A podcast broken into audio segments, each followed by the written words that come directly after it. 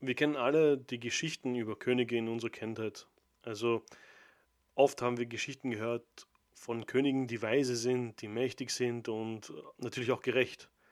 Manchmal geht es natürlich auch um korrupte oder böse Könige, aber mich persönlich haben meistens diese unter Klammern guten Könige mehr interessiert. Als ich dann älter geworden bin, habe ich natürlich bemerkt, dass das nur eine Fantasie ist. Sowas gibt es normalerweise nicht. Alle Könige der Geschichte, besonders die alten, hatten ihre Fehler. Alle hatten einen bestimmten Makel oder eine bestimmte Art der Korruption in sich selbst.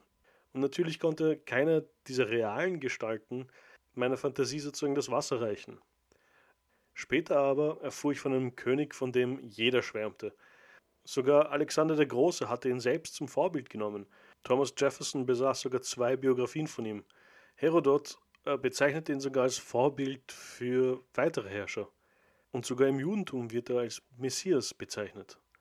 Ich kenne niemanden in der Geschichte, der so oft aus so verschiedenen Quellen gepriesen wird. Und nicht nur aus verschiedenen Quellen, sondern auch verschiedenen Kulturkreisen.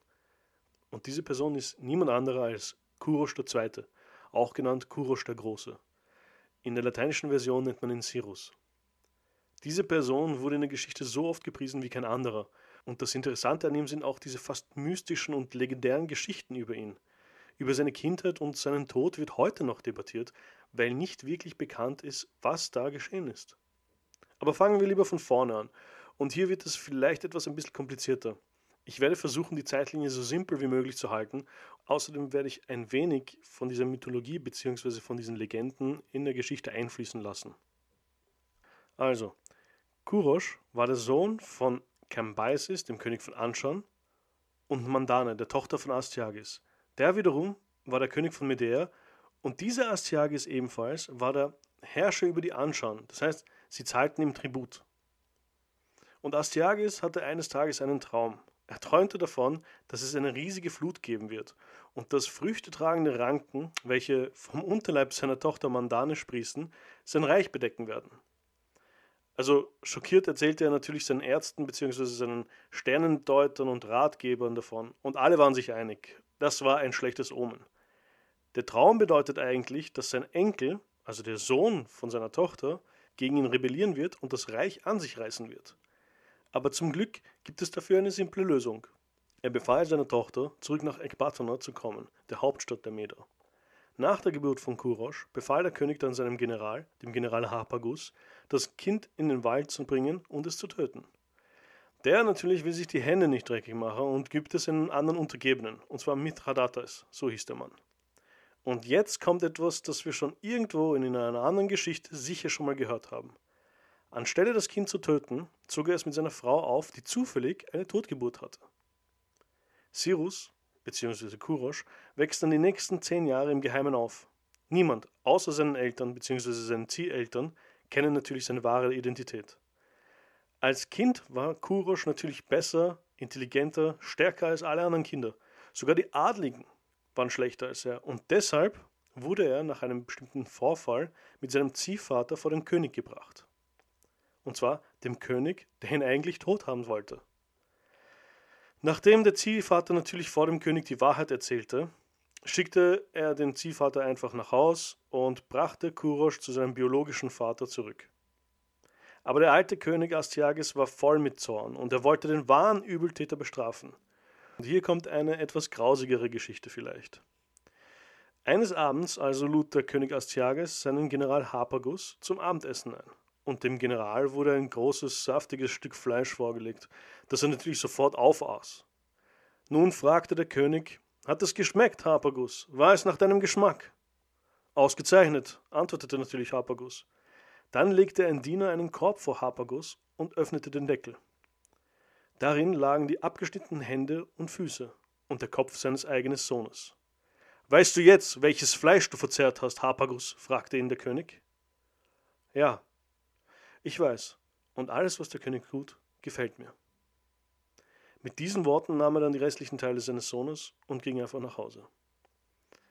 Also ich weiß nicht, wie ihr das seht, aber für mich ist das eine neue Stufe der Grausamkeit. Wir wissen davon zwar nur aus den Überlieferungen von Herodotus, aber nur, dass es überhaupt die Vorstellung gab, dass es so eine Strafe gibt, finde ich schon ziemlich krank. Und wir haben schon einige Strafen miterlebt von den Assyrern. Aber das ist schon etwas Neues für mich. Ich glaube aber auch, dass das zur Erzählform von Herodotus gehört, weil ich denke, er wollte so dem Leser die Boshaftigkeit, beziehungsweise er wollte Astyages in eine böse Position bringen, was ihm natürlich auch eindeutig gelungen ist mit so einer Geschichte, glaube ich. Über die weitere Jugend von Kurosh selbst ist nicht viel bekannt. Wichtig wird es aber im Jahre 559 v. Chr. Kurosh wird nach dem Tod seines Vaters zum König von Anshan gekrönt und heiratet die berühmte Kassanande. Zu dieser Zeit müsst ihr wissen, waren Hochzeiten ein rein politisches Instrument, um Beziehungen zu anderen Reichen zu festigen oder auch neue Beziehungen aufzubauen. Aber in diesem Fall verliebt sich das Paar wirklich und ihre Liebe wird überall bekannt. Als Casananda Jahre später verstarb, befahl Kurosh sogar in seinem Königreich sechs Tage zu trauern. Das war normalerweise dieselbe Trauerzeit, die es den Königen gehörte. Also ersetzte sie natürlich gleich. Nun, einige Jahre nachdem Kurosh an den Thron kam, rebellierte er wirklich gegen seinen Großvater Astyages, so wie dieser eine ebenfalls geträumt hatte. Mit einer kleinen Armee konfrontierte nun Kurosh Astyages und dann geschah etwas, was der alte König Astyages wirklich nicht erwartet hatte. Komischerweise natürlich. Sein General wechselte Seiten. Dieser General war aber auch niemand anderer als Harpagus. Harpagus, den er bestraft hatte auf grausame Art und Weise. Dieser General und einige andere Adligen sahen in Kurosh die Zukunft und meuterten gegen den alten Astyages. Und der hatte nun die Schlacht verloren. Nicht nur die Schlacht. Die Rebellion dauerte vielleicht drei Jahre und am Ende wurde Ekbatana von Kurosh erobert und Astyages wurde gefangen genommen. Angeblich aber wurde dieser Mann zum Vater von Kurosh ernannt bzw. adoptiert und Kurosh heiratete dann dessen Tochter, das heißt kurz gesagt seine Tante, um sich selbst als rechtmäßigen Nachfahren von Astyages und dem König der Meder zu ernennen. Ziemlich raffiniert eigentlich von einer legislativen heraus. Nun herrschte Kurosh über das gesamte iranische Gebiet, aber sein Blick wanderte gleich zu einem anderen Königreich, und zwar das Königreich von Lydien. Dort hatte der berüchtigte König Croesus die Situation ausgenutzt und das Gebiet in der heutigen Türkei vergrößert. Von ihm kommt aber auch das Sprichwort so reich wie Croesus. Ihr könnt euch denken, dass das sehr, sehr verlockend war, besonders für einen jungen König und besonders für den jungen König der Meder, Kurosh. Eine alte Weisheit besagt, zum Krieg führen braucht man drei Sachen. Geld, Geld und nochmals Geld. Und Krösus hatte eine ganze Menge davon. Die Eroberung von Lydien ist zeitlich nicht genau datiert, aber die Quellen sind sich auch nicht wirklich einig. Man vermutet jedoch, dass es zwischen 550 v. Chr. und 539 v. Chr. der Fall war. Krösus hatte damals das Orakel von Delphi zu Rat gezogen, das berühmte Orakel, das natürlich in die Zukunft heraussehen konnte, Vorausgesetzt, man hat natürlich genug Geld gezahlt dafür. Und er fragte nach seinem Umgang mit dem neuen König Kurosch. Und das Orakel gab natürlich eine Prophezeiung. Und zwar, durch deinen Angriff wird ein mächtiges Reich zerstört. Diese Prophezeiung bedeutet einen eindeutigen Sieg für Krösus, so dachte er auf jeden Fall. Also griff er die Stadt Pteria in Meda an und plünderte sie auch. Kurosch war natürlich auch mit seinen Truppen gekommen und es kam zu einer großen Schlacht, bei der beide Seiten sehr starke und sehr große Verluste erlitten. Und außerdem, der Winter rückte näher. Krösus zog sich mit seinen Truppen Richtung Sardis zurück. Er war sehr motiviert. Der Winter war bald da und er hatte seinen Verbündeten geschrieben. Die Verbündeten in dem Fall waren die Babylonier, die Ägypter und vor allem die Spartaner. Und im Frühjahr wäre er dann bereit, Kurosch zu besiegen. Das Orakel war ja auf seiner Seite, wie gesagt aber leider ist das Orakel bekannt dafür, nicht klare Antworten zu geben. Was das Orakel wohl eher meinte, war was ziemlich anderes. Kurosch wartete nämlich nicht bis zum Frühjahr. Er verfolgte mit seiner kleinen Armee Croesus und stellte die Armee bei einer zweiten Schlacht, und zwar bei der Schlacht von Timbra. Das war eine der großen Ebenen vor Sardis. Diese Schlacht war das Paradebeispiel, warum Kurosch zu einem der größten Strategen der Geschichte wurde. Laut Xenophon waren die Truppen von Kurosch 2 zu 1 unterlegen. Kurosch aber ahnte jeden Zug von Krösus korrekt voraus und konnte die berühmte lydische Kavallerie mit seinen Bogenschützen besiegen. Die Armee der Lyder erlitt unglaubliche Verluste und der Rest zog sich nach Sardis in die Stadt selbst zurück. Die Stadt selbst wurde von Kurosch Truppen sofort belagert und 14 Tage danach fiel sie Kurosch selbst im Jahre 547 v. Chr. in die Hände. Krösus wurde aber verschont und angeblich zu einem der Berater von Kurosch dem Großen. Das Lydische Reich war nicht mehr selbstständig, sondern nur noch ein Teil des Achämenidischen Reiches, eine Satrape. Er war ein sehr guter Administrator und Kurosch dezentralisierte sein Reich. Jedes Reich hatte eine gewisse Unabhängigkeit und musste sich aber vor einer regionalen Hauptstadt und beziehungsweise einer regionalen Verwaltung unterordnen. Das System wurde auch noch viele Generationen nach ihm verwendet, auch von den Seleukiden und von den Sassaniden. Das System hat sich auch bewährt. Nun hatte Kurosch beinahe den gesamten Nahen Osten unter seiner Macht. Die restlichen Gebiete in der Türkei wurden von Harpagus innerhalb weniger Jahre erobert. Elam, das Reich zwischen dem Medischen Reich und dem Neubabylonischen Reich, wurde beinahe im Vorbeigehen erobert. Das Land selbst war nämlich geplagt von Problemen und von machthaberischen Kämpfen, Uneinigkeit und Kurosch nutzte die Situation perfekt aus. Die einzige Macht in der Region, welche noch standhielt, war das Neubabylonische Reich. Dort gab es aber Unruhen zwischen der Priesterschaft und es gab niemanden würdigen, der den rechtmäßigen Thronanspruch hatte. Außer natürlich der Auserwählte von Marduk, derjenige, der das Recht und die Ordnung wiederbringen würde. Kurosch der Große, Kurosch der Befreier. Und so war es auch. Im Jahr 540 v. Chr. öffnete Babylon seinem neuen Herrscher nach einer kleinen Schlacht die Tore.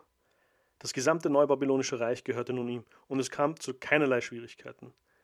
In diesen kurzen Schlachten trugen die Elitetruppen der Perser die Hauptlast. Die berühmten Unsterblichen. Angeführt wurden diese Truppen von der kriegerischen Panthea Artespot und ihrem Ehemann, dem General Ariasp. Frauen als Kommandierende im Medäischen bzw. im Persischen Reich waren nicht etwas Außergewöhnliches, nur damit ihr es wisst. Im berühmten Cyrus-Zylinder werden diese Ereignisse gut beschrieben, und hier krönte sich dann auch Kurosch als der König von Babylon. Auch für das Judentum spielt Kurosch der Große eine enorme Rolle. Nach der Befreiung von Babylon ließ er die gefangenen Juden wieder in ihre Heimat zurückziehen. Er ist, soweit ich weiß, der einzige Nichtjude, der zum Messias ernannt wurde.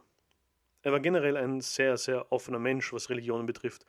Er selbst ist sicher Polytheist gewesen und er hatte eine ziemlich lockere Beziehung zu den Göttern. Das heißt, er wusste, wann er welchen Gott huldigen sollte, zu welcher Zeit. Sein Reich war immens. Der gesamte Nahe Osten, das heutige Iran, Armenien, Turkmenistan, Usbekistan, Kirgistan, Tadschikistan, Afghanistan und Teile von Pakistan gehörten nun ihm.